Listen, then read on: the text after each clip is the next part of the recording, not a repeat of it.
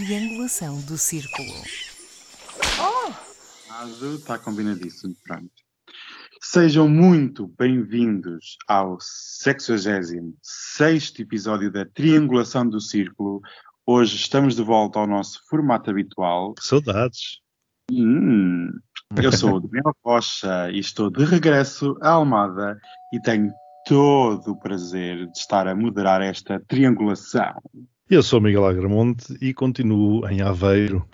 Hum, E eu sou o Max Spencer Donner, estou em Faro e desde as 11 horas em casa. hum. Ah, pois é, porque tu já estás naquela coisa vermelha. Ah, E o Daniel também, o Daniel também. Hum. Eu não sei se estou vermelho, se estou amarelo, se estou verde, lá, já ninguém sabe. já não percebo se posso ir ao supermercado às 3 ou às 7, ou ao restaurante às 10 ou às 9. Já não sei, já, já, já, já ninguém quer saber disto. tens Não de ter fazem restaurante, pelo amor de Deus. Estás a ver aí embaixo? Não estou-me a servir, claro, óbvio. de vinho ou champanhe. Vinho, claro. Hum, eu já estou no champanhe para me preparar. Minhas alfacinhas, a vossa semana foi boa?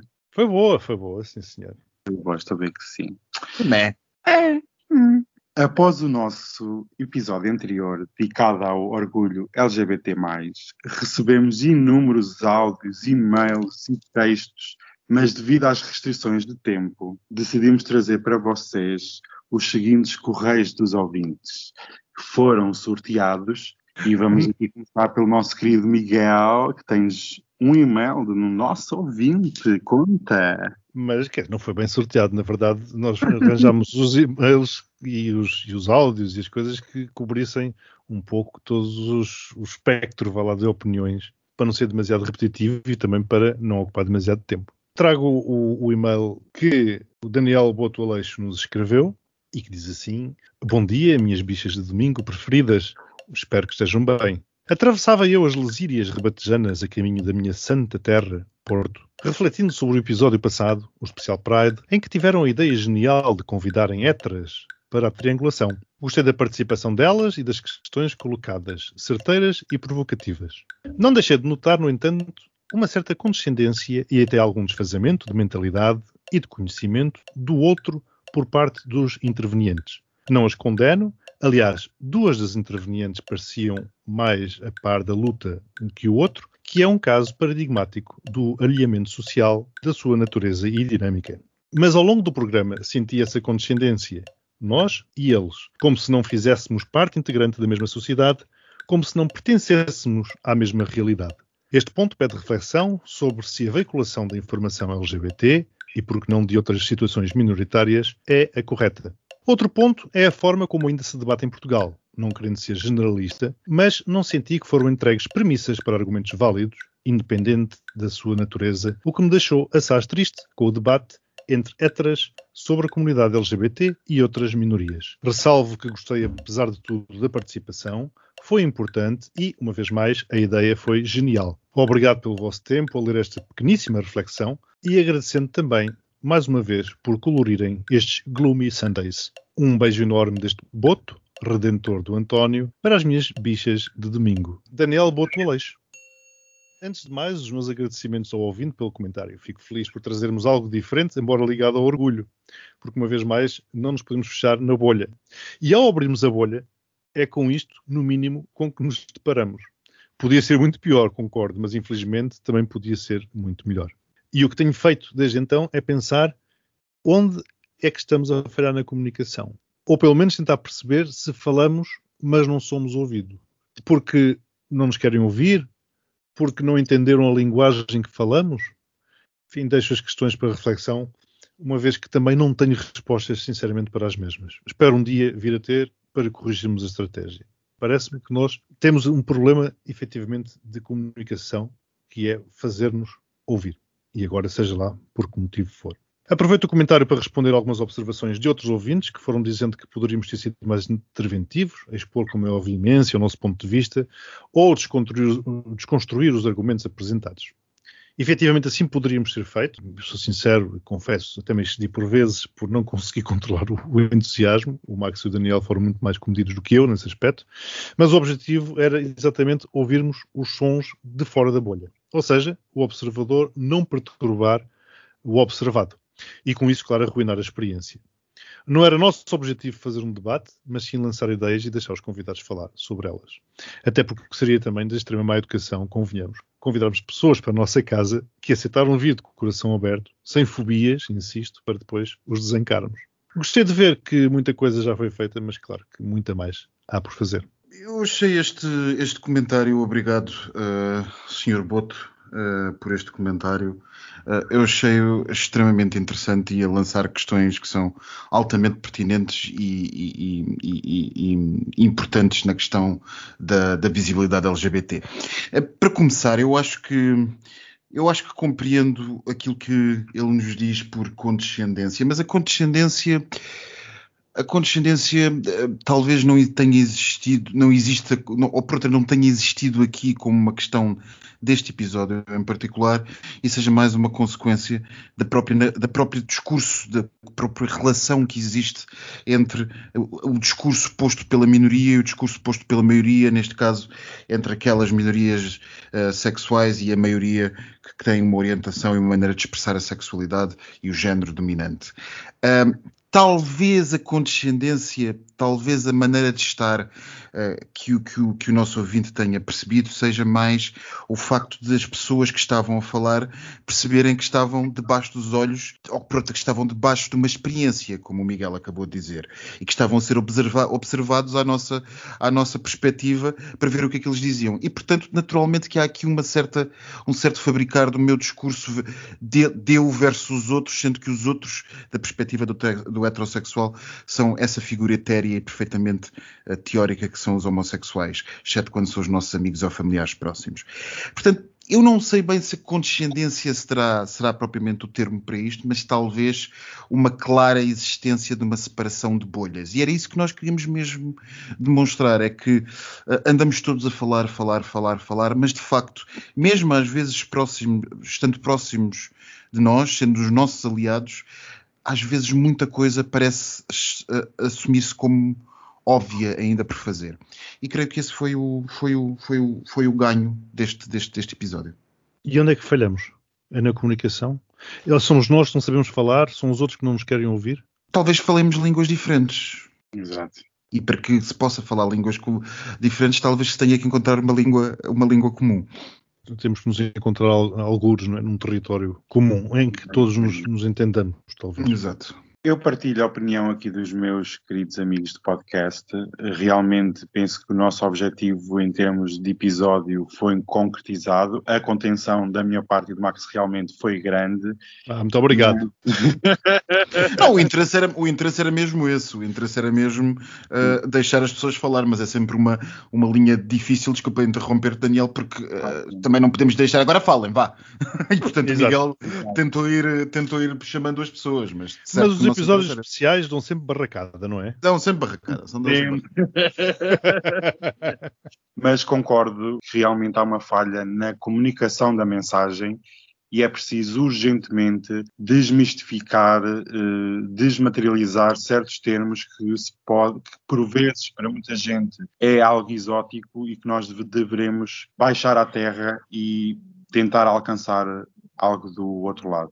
Um beijinho achas, grande para o Daniel. Achas que o ativismo tem uma linguagem própria? Acho que sim. Que por vezes é difícil de sair da bolha, dessa tal bolha que nós todos vivemos, e é, por vezes é difícil chegar à população comum que não está habituada a ouvir nem sabe o que é e pensa que são termos demasiado exóticos e muito elitistas para conseguir compreender. Eu achei curioso porque a essa altura, não sei se repararam na, na, gravação, o Miguel, o, o nosso convidado, eh, quando nós estávamos a falar de bifobia, ele disse mas tantos nomes.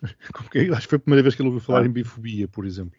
Exatamente. É muita informação para um cidadão comum que não está a par destes termos, não está a par da luta, conseguir absorver tanta coisa e termos e formas de estar que vão contra décadas de educação e de Ai, décadas, séculos. Por isso, há muito a fazer, mas estamos num bom caminho. E um beijinho para o nosso querido ouvinte. Mas agora sei que o Max também lhe calhou um e-mail Max, conta-nos tudo. Na verdade, calhou um calhou- e-mail, calhou-nos um e-mail, calhou-nos um e-mail. A questão é que repartimos o mal pelas aldeias e estamos hoje numa de dividir a correspondência dos nossos caros ouvintes, que é para eh, o Daniel não ter que ficar o, o resto de noite, de noite, quer dizer, de noite quando estamos a gravar, a ler, a ler todos os e-mails que nós recebemos. Então é assim, eu vou, Daniel, para de rir que eu vou começar a ler. Caríssimos, eh, com X, portanto, isto é a, a nova grafia. Sou vosso ouvinte ocasional e divirto-me imenso convosco. Desde já os parabéns e muito obrigada pelo podcast. Costumo ouvir-vos ao final do longo dia de trabalho, com um copo de vinho, uma máscara na cara e pepinos nos olhos. Relax. Quando percebi que neste episódio vocês iam convidar heteros para comentar o mês do orgulho LGBT, achei interessante e fiquei esperançosa. Mas é não quando este vosso hetero de estimação me irritou tanto que os pepinos caíram, os olhos bugalharam e bufei. Olha a outra machista de armário. Perdi a paciência. Já os aturo todos os dias e queria relaxar. Sugiro falar do conceito de sexismo subtil. É que esse menino que diz que é pela igualdade por ser politicamente correto, mas no fundo não admitiria nunca que a mulher ganhasse mais dinheiro que ele, precisava de ouvir um par de verdades. O professor Giger, da Universidade do Algarve, fez uma série de investigações aqui há uns anos sobre o assunto. Convidem-no a ele. Esses moços que são pela igualdade desde que nada mude, porque para eles está tudo ótimo como está. O privilégio de ser homem heteronormativo. O primeiro passo para lhes mudar essa postura é precisamente fazer o que é que eles admitam que gostam das coisas como estão e a partir daí lançar uma avalanche de informação sobre tudo o que está mal. No fim, perguntar outra vez: é ou não importante mudar? Esta é uma tática testada por mim que funciona bem com tudo que tem bom senso no politicamente correto dos direitos humanos. Desde que consigam salvar a face, estas pessoas acabam por admitir mudanças. Enfim, precisava de desabafar. A outra amiga professora, com uma aluna em fase de descoberta, por favor digam-lhe o enorme risco que o isolamento traz a essa adolescente e que ela faça chegar montanhas de contactos e informações à jovem. A professora tem que ter, ela própria, coragem para enfrentar o medo de tal comunidade tradicional, descobrir que foi professora a dar informações de apoio à jovem. Por favor, é muito tramado. Por fim, adorei a pergunta de quando é que soubeste que eras hetero. E peço desde já autorização para usar nas formações de igualdade de género. Se me quiserem mandar um áudio só com pergunta, até vos faço publicidade. E a pensar no próximo episódio, Hungria, sanções e Estado de Direito. Sim ou não? Qual o ou os argumentos contra a lei húngara para convencer o povo húngaro que as crianças estão a ser prejudicadas com esta lei? Gostava de saber as vossas opiniões. Tenho dito, ficarei à espera do próximo. Beijinhos e abracinhos. Marta Costa Lima. Muito obrigado, Marta, pelo teu e-mail. A mim também me caiu o pepino várias vezes, confesso. Mas como referi no comentário anterior, eram dos anfitriões e, portanto, não me cabia, no formato proposto, estar em grandes contraditórios. Fosse porque queríamos ouvir o que as pessoas heterossexuais convidadas tinham para dizer, fosse pelo tempo limitado. Mas volto aqui em si na conclusão, porque acho que este é que é o ponto que devemos frisar. Muito tem mudado, mas há muito que mudar e, possivelmente, não estamos a falar a linguagem correta. Estamos a ser ouvidos, estarão dispostos a, ouvi- a ouvirem-nos. Depois de ouvir o episódio anterior, estes são, parece que é de- de importante realçar. Muito obrigado pelas sugestões, também para futuros convidados. A questão húngara tem sido repetidamente abordada no nosso podcast, pelo menos eh, de há um mês para cá, quando a lei vergonhosa começou a ser ventilada e ainda antes de o tema ter chegado, sincero, aos meios de comunicação de massa. Nós já andamos atrás de um Orbán há muito tempo. Sim, sim, sim, sim, sim. Aliás, eh, dás-me, Marta, a oportunidade perfeita para fazer a pergunta, creio que pela terceira ou quarta semana. O que é que a Hungria ainda faz na União Europeia? Com isto, acredito ter respondido às sanções, sim ou não. De resto, o tema é complexo, até porque ele não é exclusivo da Hungria, nem nasceu nesse país. É um tema que vem sendo copiado por países onde tipicamente forças populistas de direita estão no poder. Não é um assunto que se discuta como comentário de 10 minutos a um dia útil da Gazeta. Acho sinceramente que merece um episódio com um convidado próprio, o que encaixa eh, no que falavas anteriormente. Eu julgo que a Task Force de triangulação vai reunir e ponderar.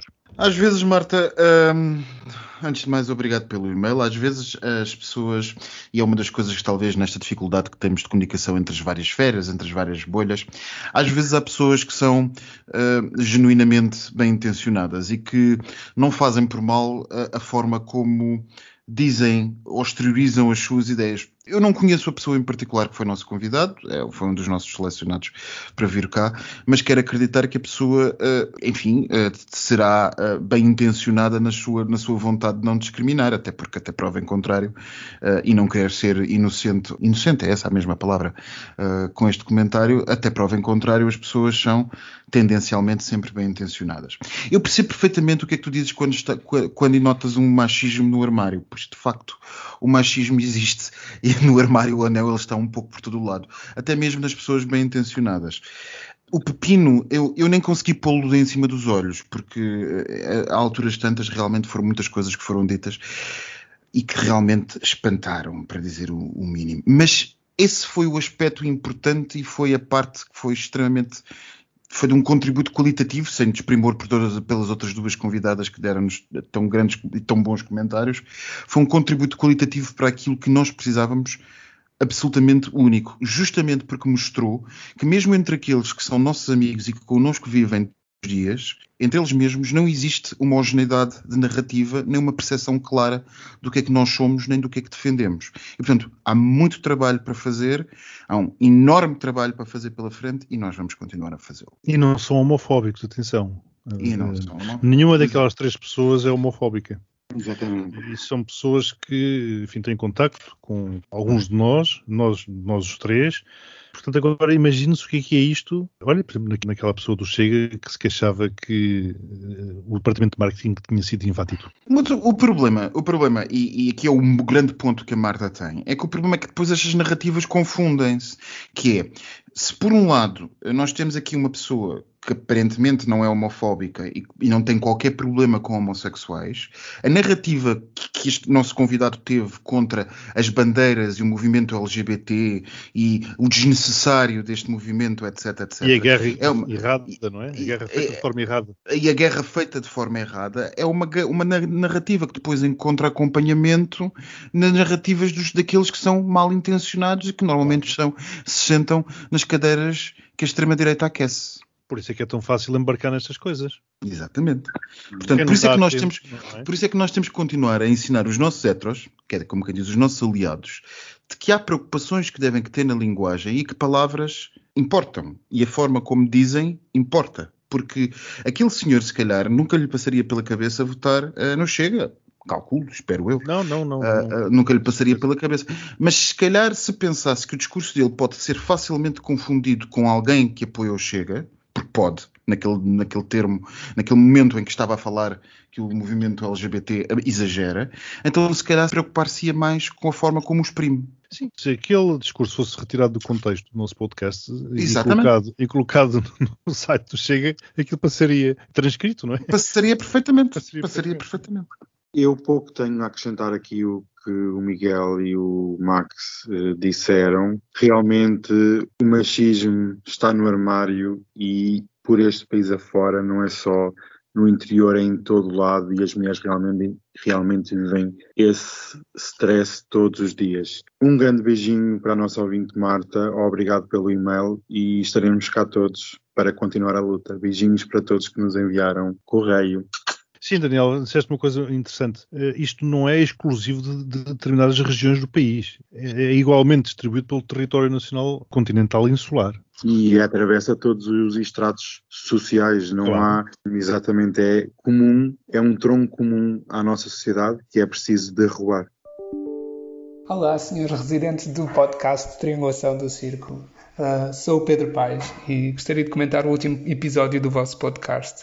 Uh, eu achei muito interessante mesmo a vossa iniciativa de trazerem pessoas heterossexuais para comentarem os assuntos que geralmente uh, são do maior interesse de quem faz parte da comunicação, da comunidade, aliás, LGBTIQ+, o que deu para ver que é e que foi um excelente exercício de empatia às vossas convidadas.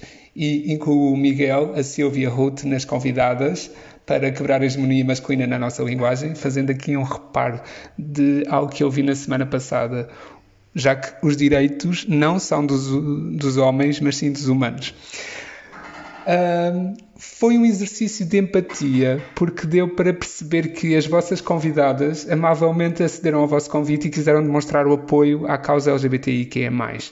Porém, fizeram-no publicamente e a nossa exposição também traz uma reação. E se essas pessoas não eram fóbicas. É interessante ver como quando não estamos habituados a falar sobre estes temas diariamente ou não pensamos muito a fundo neles, as formatações, como a Ruth dizia, vêm ao de cima e muita coisa foi dita que se algumas pessoas que eu conheço ouviriam eram bem capazes de, de colocar as garras de fora. Primeiro caso, alguém referiu que um negro não era negro, mas era preto. Ora, eu creio que nenhuma pessoa de tez mais escura acho que isso seja uma questão identitária, acima de tudo. O racismo é discriminarmos alguém pela sua cor, independentemente se lhe fazemos ou não uma festinha depois e dizemos que somos amigos deles. Não creio que ninguém veja a cor de pele como algo identitário, a menos que queiramos mostrar a nossa indignação por ter sido alvo de discriminação. Ao contrário das pessoas LGBTI, a discriminação segundo a cor da pele é por algo mais visível. Logo, a necessidade é oposta ao das pessoas LGBTI. Enquanto uma pessoa de cor de pele mais escura luta pela invisibilidade da carga associada à sua cor de pele, que é visível, e diminuindo-a em relação ao opressor, uma pessoa LGBTI luta pela visibilidade da necessidade de elevar e ser notória a sua identidade ou orientação sexual, equiparando-se ao opressor. São necessidades quase diferentes, quase opostas. Mas nada disto dá relevância a mais uma causa do que a outra. Nem a causa das pessoas pretas é única na história e que sofreu unicamente na história com discriminação, como foi dito por alguma convidada. Ora, historicamente, as mulheres sofreram, os africanos sofreram, os judeus sofreram, os deficientes sofreram, os LGBTI sofreram, os autistas sofreram, etc, etc, etc. Outro ponto, uma convida, quando uma convidada disse que era professora e que teve uma aluna que queria ser rapaz e constantemente referia que era uma aluna, eu só via um rapaz que não queria ser chamado de aluna e, por tal, se ouvisse este podcast, de alguma forma se sentiria ofendido. Uh, houve outra convidada que disse que havia diferenças entre homens e mulheres e que, por tal, os direitos deveriam ser diferentes. Isso não é equidade, coisa nenhuma, como também foi referido, é discriminação. Já agora, também pegando noutro ponto, eu sou vegetariano e qualquer dia creio mesmo que precisamos de uma bandeira porque a natureza não espera, e, mas isso também daria a conversa para outro podcast. Um, outro tema que eu gostaria também de, de fazer uh, ou de, de, abordar é que estes temas são território das pessoas LGBTI porque só eles vivenciam as marcas na sua pele. Os comentários dos outros soam-nos sempre como se fossem treinadores de bancada. Uh, é preciso e é necessário sempre fazermos um papel de desconstrução e não falar deles, de, de, destes assuntos pela rama. Uh, e só chegamos a um bom porto falando, comunicando e desconstruindo as nossas formatações, as nossas ideias, e por isso a iniciativa foi excelente. E, e só quero terminar dando mesmo muito obrigado às convidadas pela coragem, pela disponibilidade e, apesar de tudo, pela preocupação evidente de mostrarem que querem estar do lado certo. Só quis fazer isto um bocadinho como contraditório e que imagino que seria difícil para vós, residentes do podcast, fazerem-no uh, por receberem estas convidadas no estúdio. Muito obrigado e até já. Muito obrigado, Pedro. E pronto, vi que tentaste ser curto, enfim, visto pela velocidade com que falaste, mas sem ser grosso. Gostei da assertividade e elegância, percebeste as nossas limitações, obrigado uma vez mais e a boa vontade dos nossos convidados, ou convidadas, como lhes chamaste. Uh, estamos atrasadíssimos. Daniel, vou-te facilitar a vida, não tenho mais nada a acrescentar. Pronto. Pedro, obrigadíssimo pelo, pelos comentários. É um comentador que já nos enviou outras vezes, um ouvinte que já nos enviou outras vezes outros comentários. Tudo questões assertivas e bem colocadas, e, e, e portanto, pouco comentário me oferece fazer, senão apenas um Pedro. Eu não sei se percebi bem, mas as questões, ainda que entenda que a diferença entre o preto e o negro possa ser meramente linguística e que há eu não vou chamar-lhe politicamente correto, mas há um certo entendimento nas ciências humanas sobre qual dos dois é mais apropriado do ponto de vista sociológico, psicológico, filosófico, étnico, etc, etc, cultural. Não percebi muito bem a parte do as questões uh, de ser ne negro ou pretas são, ou preto são relativamente irrelevantes porque não há uma questão identitária. Epá, não sei se não haverá uma questão identitária. Uh, pelo menos se atravessarmos o Atlântico, muita gente discutiria por isso. Mas, portanto, hum, deixamos por aqui, porque realmente uh, não há muito tempo para isso, e só por isso daria um podcast. Mas obrigado pelo teu comentário. Realmente, este comentário do nosso ouvinte Pedro dava um longo podcast. Eu nada mais acrescento e mando um obrigado pelo áudio e um beijinho. E agora chegamos ao momento fantástico da famosíssima Gazeta dos Dias Úteis, Miguel. Isso, não há áudios, não há nada, porque já tivemos áudios suficientes. Foi uma grande semana, adeus, vamos para o postigo. não, este podcast devia ser mais um especial só para comentar. E isto foram só três dos e-mails e dos comentários que nos chegaram. Já agora, continuando na linha em que estávamos, amigas no feminino, porque viram que toda a gente está no feminino e curiosamente já fui criticado por um hétero por vos chamar no feminino, porque oh. diz ele que se trata, é verdade, diz ele que se trata de um desrespeito, oh, diz que se trata de um desrespeito para com as mulheres. Entretanto, eu expliquei também que é gay slang, etc, mas não entendeu, portanto, embora, vamos seguir. Esta semana foi longa e vocês verão que foi longa assim que eu começar a elencar os temas que parecem ter acontecido numa era pré-Covid. Vamos lá, porque hoje o Daniel está bravo e não há tempo a perder. É chicoteada. A Gazeta dos Dias Úteis. Segunda, dia do orgulho LGBT, foi quando o Tribunal de Lourdes confirmou a motivação racista para o assassinato do ator Bruno Candé. Chamando-lhe execução sumária, a juíza condenou o assassino Evaristo Marinho a 22 anos e 9 meses de prisão. Na terça, a Alemanha usou o travão de emergência previsto devido ao risco das novas variantes do coronavírus, mesmo antes da entrada em vigor do certificado digital. Depois do Reino Unido, seguiu-se Portugal. Bruxelas avisou Berlim que tal proibição não está alinhada com o que foi acordado. Na quarta, Portugal disse adeus à presidência rotativa do Conselho da União Europeia, passando a batata à Eslovénia. Após seis meses à frente dos 27 Estados-membros, anunciou como balanço acordos em diferentes áreas, da PAC às pescas com o Reino Unido do pós-Brexit. Na quinta, o presidente Xi Jinping comemorou os 100 anos do Partido Comunista Chinês com um discurso fortemente nacionalista, afirmando que apenas o partido poderá garantir a estabilidade contínua da China, que os países que intimidarem encontrarão uma grande muralha de aço, prometendo a reunificação com Taiwan.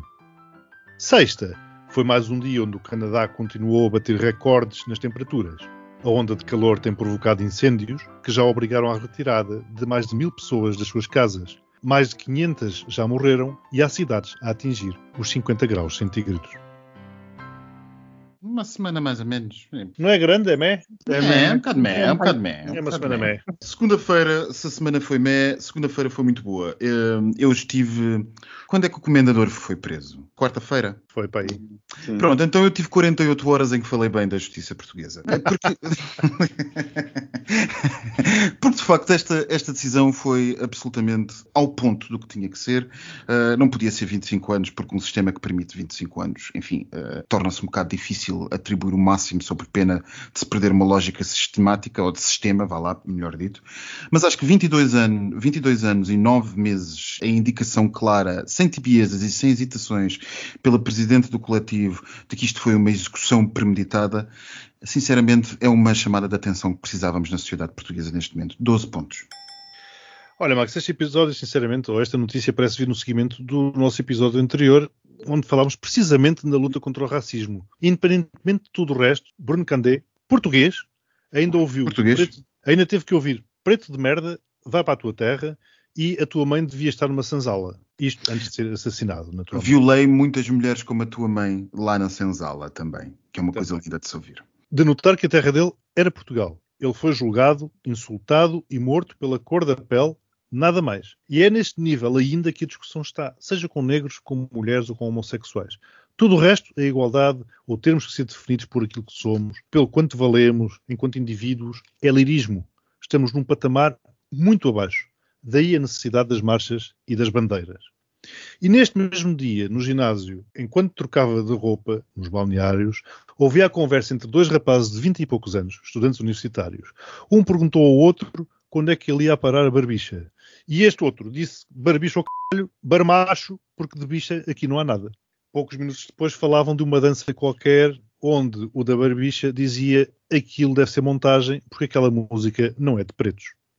Portanto, esta é a sociedade em que sobrevivemos não é vivemos e é contra estes energúmenos que temos que nos unir todos. E, insisto, aliados nunca serão demais. Para quem prega por esse país fora que não há racismo em Portugal, esta condenação é a prova que realmente existe e sempre existiu. E realmente é triste, num país como este, ainda termos situações em que o racismo mata, vai continuar a matar todos os dias e vai continuar a oprimir. Vou dar 12 pontos pela condenação, porque partilho o sentimento do Max em relação à justiça portuguesa.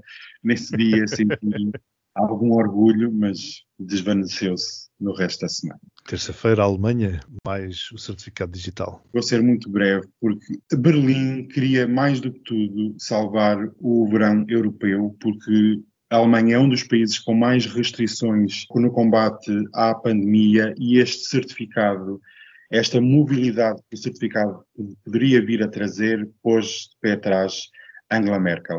Eu não tenho muita paciência para esta falta de ação eh, a nível da, do combate à pandemia. É sempre a mesma confusão, cada um por si, e apenas um reparo à certificação em Portugal. No dia da sua implantação, houve várias falhas informáticas, erros diversos, e inclusive ficámos a saber que a Comissão Nacional de Proteção de Dados nem foi chamada para o assunto. É a bela moda portuguesa, é vamos nos amanhar e logo se faz o jeitinho zero pontos. Mas olha, como diz um amigo meu, quem quiser um certificado é só editar um PDF em que Portugal. Não sei, sinceramente não sei, mas é o que dizem. Mas estás a ver, lá voltamos ao certificado ou ao passaporte Covid, como nós já, já comentámos e criticámos aqui há algum tempo. E, portanto, se as dúvidas que levantámos desde o início ainda se mantêm, agora ficou claro que este não serve para absolutamente nada. Está morto. Aliás, eh, morreu antes de nascer. É um nado morto. Os mesmos políticos que por ele clamaram enterraram-no. É absurda a inépcia política. Não tenho outra coisa, para, não tenho outra forma de classificar isto. Vocês já disseram tudo o que havia a dizer. Eh, foi um nado morto, porque se cria um certificado uh, com a ideia de permitir a mobilidade dentro do espaço da União Europeia, desde que as pessoas estejam vacinadas, com as questões que nós já várias vezes falámos neste podcast do ponto de vista de igualdade e de dignidade e de proporcionalidade uh, constitucional entre todos nós, cidadãos da mesma União Europeia se ainda por cima isto é criado para este objetivo e, pelos vistos, não serve, porque a primeira questão suspende-se imediatamente, então isto não serve para nada e nasceu morto. Zero pontos. Quarta-feira, Portugal, último dia da presidência. Portugal, último dia da presidência, eu acho que a presidência portuguesa merece, quanto mais não seja, 12 pontos, quanto mais, quanto mais não seja, desculpem a repetição, pela organização que conseguiu ter e as coisas positivas que conseguiu trazer, por comparação àquilo que se está a seguir nas primeiras horas da presidência da Eslovénia, com aquele inarrável uh, Janas Jansa, ou sei lá como é que se pronuncia o nome. Bom, não sei se os meus amigos de podcast viram o que é que se passou, uh, o que é que se passou ontem em Ljubljana, mas uh, a coisa ainda mal tinha começado passado e já a Comissão Europeia se recusava a, a tirar a fotografia a, protocolar de início da presidência com o Sr. Primeiro-Ministro esloveno. Isto porquê? Porque a, antes da fotografia protocolar, quando do almoço, o Sr. Primeiro-Ministro esloveno resolveu ir mostrar fotografias de um juiz esloveno numa fotografia privada, social, de grupo, com uh, membros do Partido Socialista Europeu. E, portanto, o que o Sr. Primeiro-Ministro quis convencer Franz Timmermans, o vice-presidente da Comissão Europeia, que se passava era que isto era a prova provada de que a, que a justiça na Eslovénia era comandada pela esquerda e pela, pela União Europeia e não pelo poder democrático. E, portanto, isto deu, uh, logo ali nas primeiras horas da presidência eslovena, um broá, como diria o nosso Primeiro-Ministro António Costa, que leva a que a presidência portuguesa seja verdadeiramente excepcional por comparação a quem vem. 12 pontos. Não queres dar 11,5? tira, tira meio ponto só por causa dos direitos humanos. É verdade, é verdade. Mas isso não foi a questão da presidência, isso foi mesmo a questão de interna da política portuguesa, porque, um, uh, porque isso não tem nada a ver com, com a União Europeia. Lembremos que foi na presidência de, Guterres que nós fizemos o isolamento da AIDER, a presidência de Guterres do Conselho Europeu. Lembram-se de um certo líder extremista que entrou para um governo de coligação em Viena E que afinal ainda por cima veio-se a saber que era gay porque morreu depois de, ver, de ter de, de, um encontro num acidente de carro, não? Num acidente de carro e afinal, uh, pronto, foi justamente a presidência portuguesa do Conselho Europeu que organizou aquele isolamento do governo de, de, de Viena que nem sequer ninguém tirava fotografias com eles. Portanto, esta é a mesma diplomacia que agora veio dizer o que disse. Portanto, isto não era uma questão da, da presidência europeia, era mesmo uma questão de uma governação portuguesa interna que foi má nesse sentido. Pode ser que o ministro vá dar aulas rapidamente. Exato. Eu, em relação à presidência portuguesa, acredito que tenha sido uma oportunidade perdida. Foi realmente engraçado ver, por exemplo, a conferência entre a União Europeia e a Índia, alguns acordos para dar um ar de união a, um, a tanta desunião neste combate à pandemia, mas pouco houve para executar. E em relação aos escândalos, a política nacional está sempre envolvida na política internacional. Estão as duas interligadas.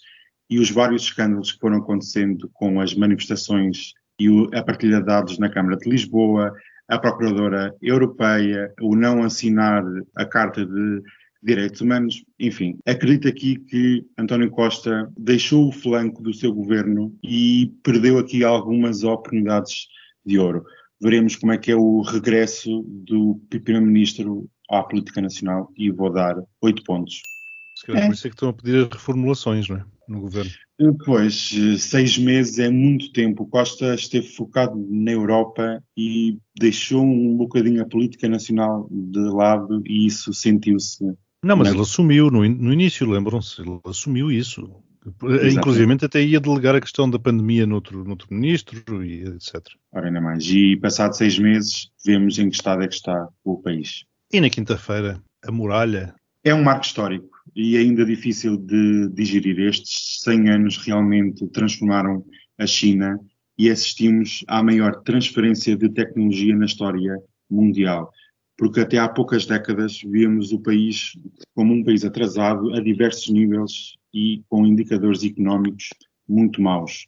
Mas 100 anos passados, desde a fundação do Partido Comunista Chinês, vemos este país agora na vanguarda da tecnologia, com uma verdadeira bazuca financeira de tal magnitude que pode comprar tudo e todos. Se dúvidas restassem sobre o discurso do presidente chinês, eu acredito que ele deixou tudo às claras, porque afirmou que a China é una e indivisível, logo, só um conflito armado poderá deter as forças estrangeiras de interferirem no país, no caso de Taiwan e de diversas ilhas espalhadas pelo Mar da China que são contestadas com países vizinhos.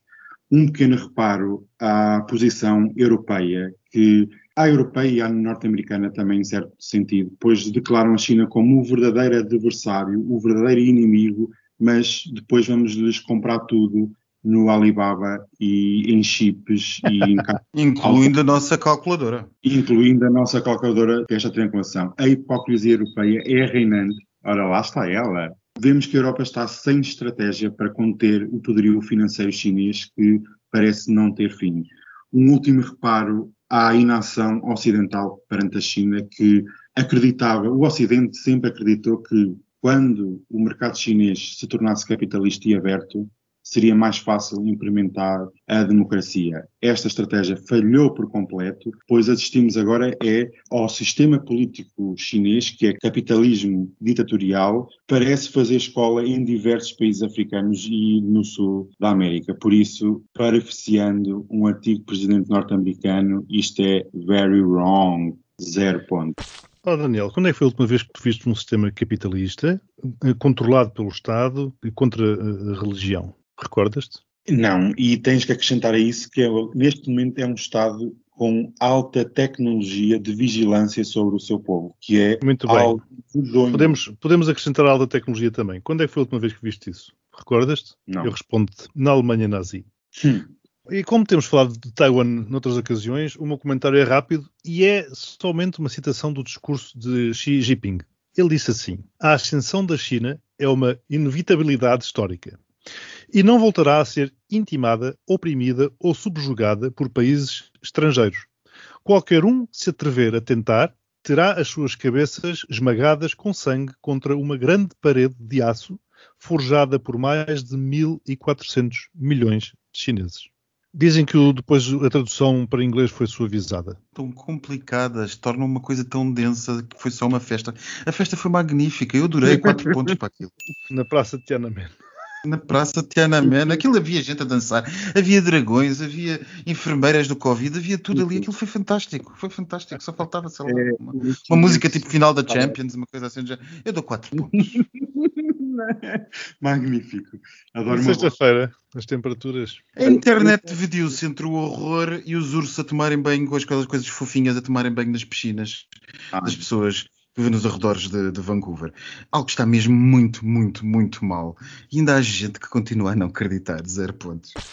Não, meu querido, é que a questão é, convém não esquecer que este é mais um tema que a pandemia tem escondido. não é? No, dia, no dia em que esta passe, e oxalá esse dia esteja bem próximo, as alterações climáticas continuarão aí. Por isso é que deve- deveríamos declarar emergência climática e agir seriamente neste assunto, porque Ah, e Já vamos- que o Marcelo concorda? O Biden concorda, Quanto tempo é atenção. Eu vou dar zero pontos, porque isto é tudo muito triste e miserável e vamos todos já atrasados. Já estamos muito atrasados na luta contra as alterações climáticas. Medonho. Muito bem, pois esta semana não foi nada de espetacular. Portanto, temos 28 pontos do Max e eh, 20 pontos do Daniel. Que tragédia! 48 pontos no final, nem metade de uma garrafa de champanhe. A metade- disse que isto tinha sido muito mé. É, o Max tem sempre aquele toque, consegue sentir a semana. Eu consigo, eu consigo. Estas, estas nossas semanas são uma montanha russa. O postigo do Daniel. Olá, pessoas. Olá, olá, Beijinho. olá, amigas, gas, gas. Então, Max, isto está limpo ou não está limpo? Está tudo. Não sei qual é o horário de encerramento. Isto já fecha com, com a, isto é área de risco ou não?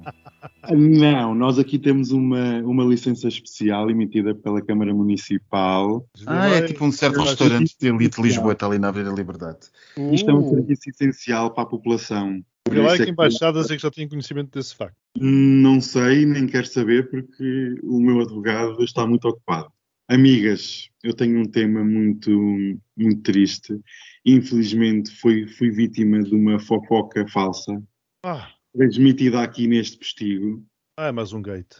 Mais um gate. Eh, eu tenho que fazer aqui uma errata, porque há dois episódios falei aqui sobre uma senhora que deu à luz, lembram-se, 10 bebés de uma vez. Sim, Pronto, é tudo fake.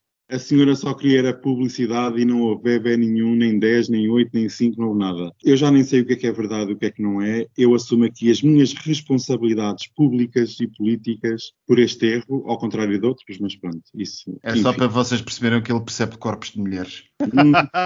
Eu percebo, está bem, eu também sou instruída. No Brasil, É há muito tempo, houve uma, grau- uma grávida famosa chamada Grávida de Taubaté, que é uma cidade que ficou famosa pelas notícias fakes, porque a mulher engravidou, para já não me recordo muito bem qual era o motivo. Pronto, a Grávida de Taubaté 2.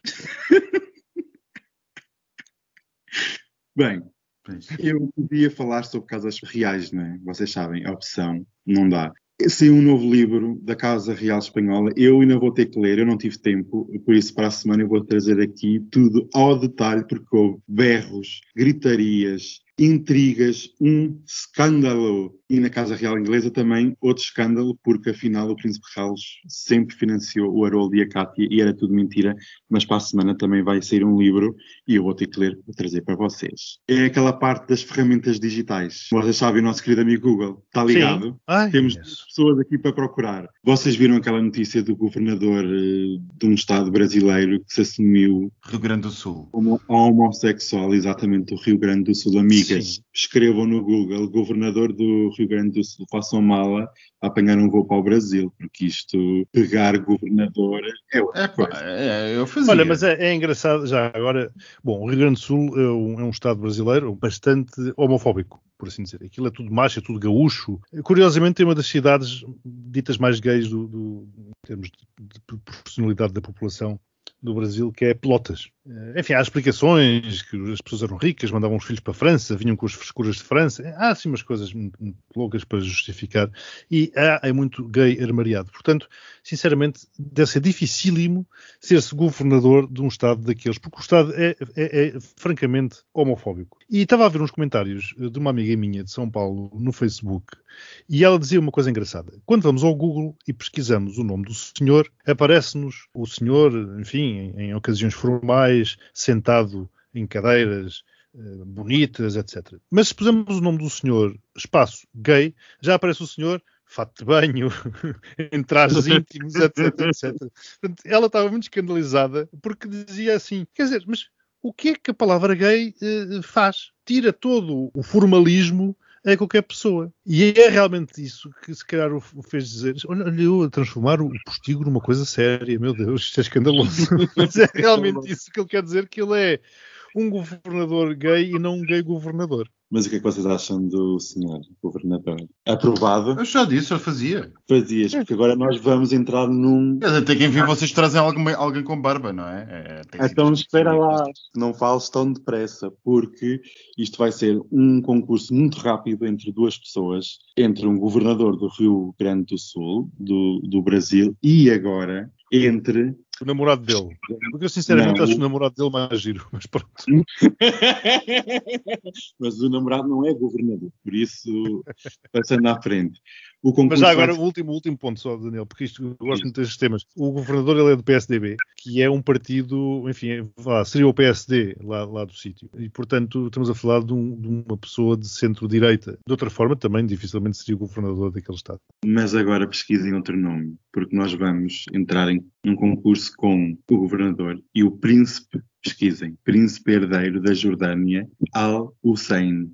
Pesquisem Opa, lá. Eu, eu, não, desculpa, ainda vou voltar ao governador, peço imensa desculpa. Ele foi perfeito, ele foi, eu estou a ver aqui, ele foi perfeito de pelotas. Opa, nem de propósito, eu não disse, eu não disse pelotas. Isto está tudo. É pronto, as pessoas interligado. Ah, porque ficou, ficou o governador. Enquanto vocês estão a falar, eu estou a fazer investigações, ficou o governador. Em, em, comparando com, com, o namorado? Pois eu fico com o namorado. Ah, não, estás a comparar com o príncipe herdeiro. É pá, diz no governador. Eu já estou perdido aqui. Não, o príncipe herdeiro não é assim grande coisa. Eu gosto de fardas, e por isso o príncipe herdeiro tem, anda sempre de farda. Há alguns ângulos é esquisito, mas em outros ângulos até é possível. E entre, agora é escolhido entre um governador de um Estado brasileiro ou um príncipe herdeiro da monarquia jordana. Quem é que vocês escolheram? Mas estás a falar amor ou dinheiro? Sei lá, para muitos. Mas há diferença? Oh, ai, meu Deus. Pensando assim, de, assim, de repente, Tel Aviv não ficava assim tão longe. Fui dar um saltinho assim de fim Ai, tal, eu vou ali até lá Aviv só fazer umas compras. Já volto. Eu só queria uh, avisar também uh, o Miguel que Pelotas é geminada com Aveiro. Oh, não, não sabia. Adorei, desde, adorei, mil, adorei. desde 1996. Vê lá tu, vê lá tu. As coisas que se sabem. Muito aprende sempre qualquer coisa. É verdade. Mas pronto, amigos. É isto. Beijinhos para todos. Beijinhos, beijinhos até para a semana. Muito obrigado. Ah, Executarem a penhora. Eles que façam. Mas se o fizerem, deixa de ser o senhor a mandar. Ha, ha, ha. Desculpe.